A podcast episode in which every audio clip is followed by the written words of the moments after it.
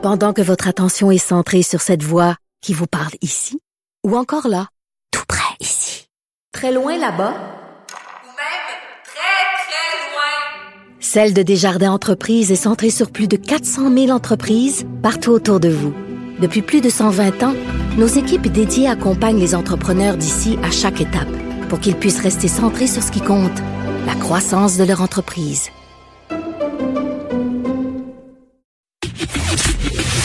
Le commentaire de François Lambert, un dragon pas comme les autres.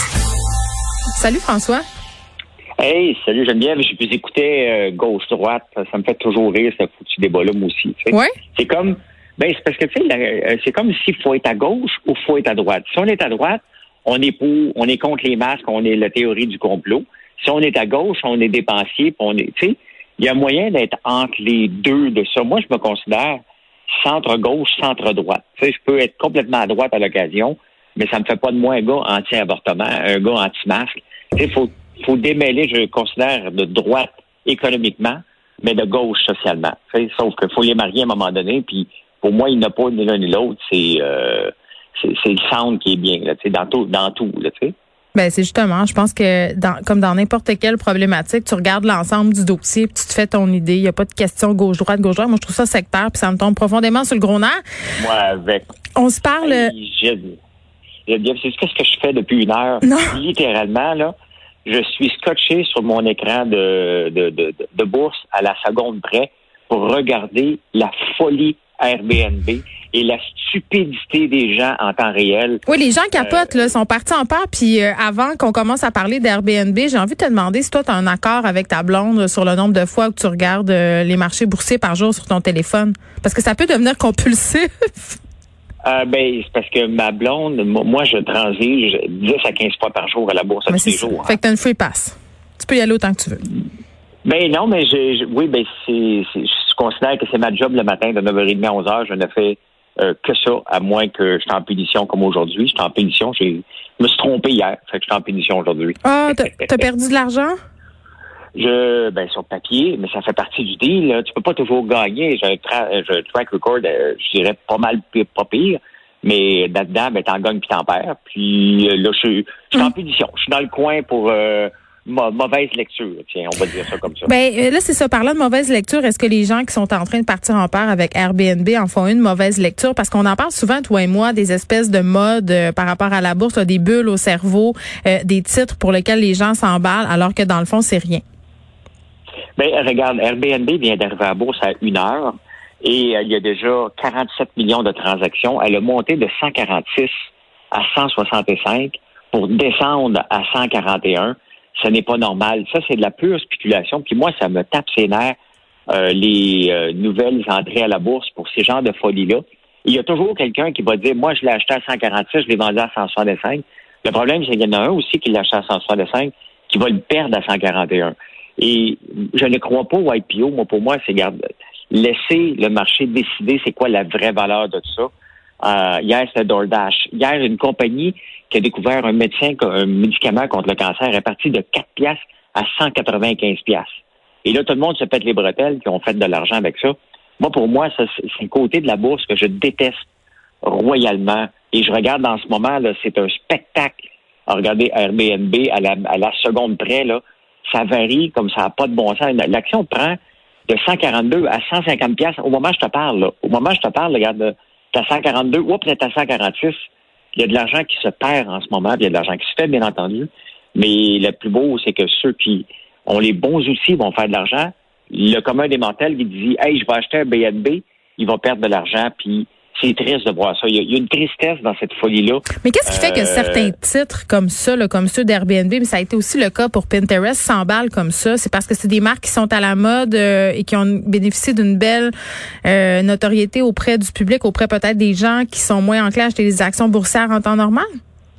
Non, ben il faut séparer. Regarde, Pinterest puis Snap, il y a à peu près deux mois, Ouais. Snapchat a eu euh, une belle montée parce que Snap a Snapchat a rapporté des bons chiffres.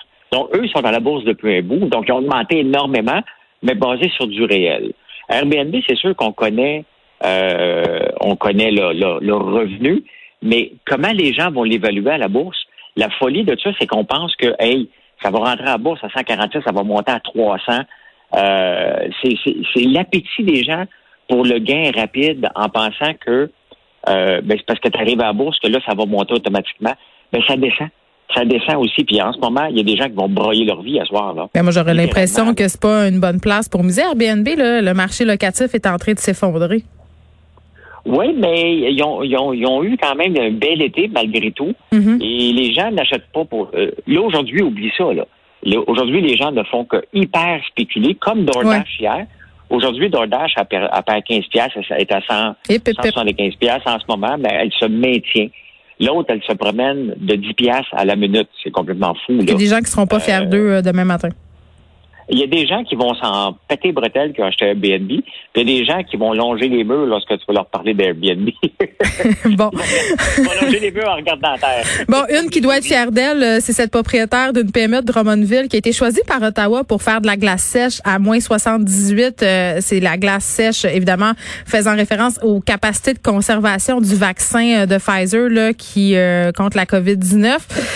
Euh, quand même, là, ce sont des gros chiffres. Elle, cette euh, entrepreneur-là, s'apprête à se lancer dans vraiment là, une course folle?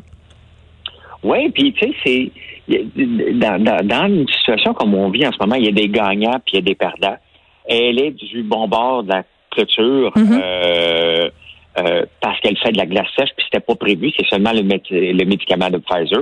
Tu sais, dans le fond, la glace sèche, on utilisait ça dans des parties. Hein, OK, probablement c'est pas quelqu'un qui s'est réveillé un matin puis qui a dit ah le vaccin de Pfizer, je me vais me mettre à faire de la glace sèche. Là, il en faisait déjà.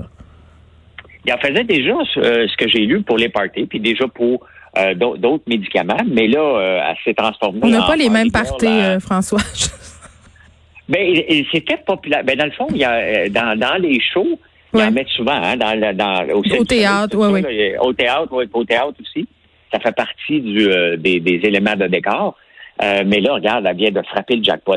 Et tu sais, il faut faire attention parce que hier, je lisais un article de Marie-Claude Lortie dans la presse. Elle disait Cette grande connaisseuse du monde des affaires. elle me tape royalement ses nerfs. Je fais même pas un aveu, j'en parle à tous les matins. Son, son style de journalisme me pue au nez parce qu'elle dit ceux qui en ont profité de la COVID devraient tous redonner à ceux qui en ont pas profité. Franchement. Regarde, c'est, ben, complètement niaiseux parce que c'est pas parce que tu es à la bonne place au bon moment, que tu as préparé tes affaires pour être à la bonne place au bon moment, qu'il faut que tu redonnes. On n'est pas dans une société comme ça, malheureusement ou heureusement. Mais eh, eh, regarde, dans son cas, elle est à bonne place. Elle faisait ça déjà d'avance. Là, son chiffre d'affaires va exploser. Est-ce qu'elle en a profité? Absolument pas. Elle faisait déjà ça. Profiter, pour moi, c'est de prendre avantage de quelqu'un. Non, non, profiter, là, c'est comme l'espèce de deux de pique qui est allé chercher des bouteilles de Purel pour les revendre à gros prix aux États-Unis puis qui est resté pogné avec parce que les gens ont décidé de donner une leçon. Ça, c'est vouloir profiter d'une situation. Exactement. Puis c'est comme le gars qui m'avait contacté aussi au mois de mars pour dire François, j'ai acheté toutes les barils d'alcool des producteurs d'érable. Ben, super, merci, les- monsieur. Pour, ben oui, pour les revendre. Donc, je veux que je te fasse un prix? J'ai dit, je pense vraiment que je vais être capable de regarder après les producteurs d'érable, moi, en face, disant que moi-même, je suis même pas capable d'en acheter pour mes érables pour nettoyer les, les tubulures, parce que toi, tu as tout vidé les stocks. Non, ça, c'est des profiteurs. Mais autrement, il y a des, il y a des entreprises qui se sont ré- réinventées dans le temps de la COVID et on est loin de profiter. Ben, bravo, euh, bravo, parce que ça va être ici. Encore- C'est à Drummondville, oui. Ben, il va falloir aussi qu'elle puisse euh, suivre la production. On, on a eu quand même des histoires d'entrepreneurs là, qui ont essayé de se réinventer, qui se sont fait prendre les culottes baissées. Là, je fais référence à Bigarade, une compagnie de draps qui s'est mis à faire des masques, mais qui avait pas les capacités euh, nécessaires pour produire en grande quantité. Et ça a très, très Oui. mal viré. Euh, il faut quand même, tu sais, quand une entreprise se lance comme ça dans de la standardisation, dans une espèce d'industrialisation d'un produit comme ça, il faut être capable d'avoir les reins assez solides pour le faire puis pour sortir la marchandise. Ben, elle, dans le fond, c'est ce qu'elle elle, dit, elle est limitée. Moi, elle, elle a comme un 30, euh, 30 secondes. 30, 30, 30 gallons, je pense. Elle va monter à 50 gallons, quelque chose, peu importe les chiffres, mais c'est ça. Donc, elle sait combien qu'elle peut produire. Elle ne peut pas en vendre plus. Euh, Bigarade s'était mis à en vendre 30 000, a pris des commandes sans rien faire. Oui, ce moment, ça a passé à là. Elle produits. promettait 100 000 par semaine. Ça avait aucun bon sens. Tu sais, à un moment donné, Ben euh, il faut avoir les moyens de ses ambitions, puis clairement, elle les avait pas. Mais c'est quand même une belle histoire pour cet entrepreneur de Oui. Drummondville. Merci, François. Merci, bye.